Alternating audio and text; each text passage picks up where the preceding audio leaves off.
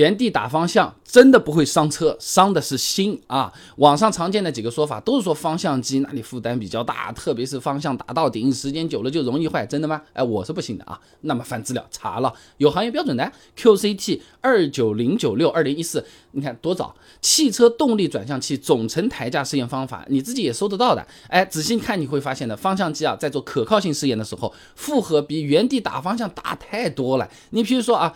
疲劳试验要在试验油压高于最大油压两兆帕的情况下完成一百万次交变负荷，相当于是超高强度长时间工作。你原地这么来两下，就像高考状元，你去让他考个小升初，打着哈欠把题做完了，根本就没有感觉啊！而且呢，现在大部分的家用车用的都是电动助力，更加不容易出问题了。没有液压系统，也不用担心方向打到头会不会有情况，什么漏油了、爆掉了，什么什么，大家放心打，随便打，随便转，而且。它还有自我保护系统的，哎，还有一种说法呢，经常原地打方向，它会损伤车子的悬架系统。哎呦，球头打多了容易坏，跑着跑着要断轴啊，这种说法不成立的啊。球头上面的橡胶材料可以承受的能量是铜质量弹簧钢的一百五十倍，而且能产生较大的弹性变形。这橡胶可不是你拿的这种软软玩的像橡皮一样的橡胶呀。那如果球头坏了，通常呢是因为事故或者长时间老化造成的，哪怕瞬间。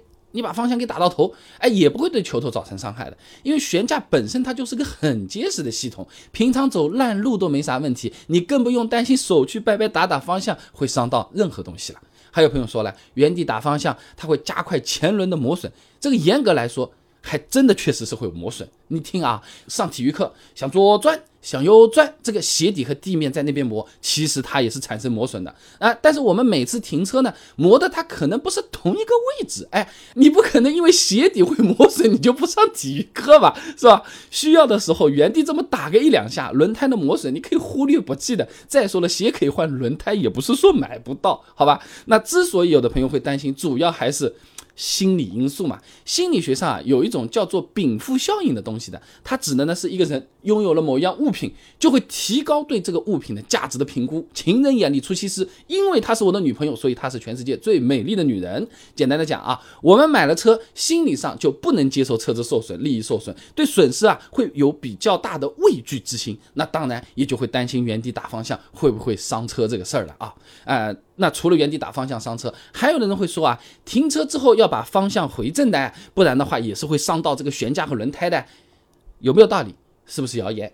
点我的主页搜索“停车”两个字，以前视频做好的，现在直接马上就可以看。看完了解决你的疑惑，你就点个赞。下次再有人说原地打方向不对，关系好点的请他吃饭，呃，解决一下他的无知问题。如果觉得实在烦死，就把我这个视频转给他，我来替你讲，好不好？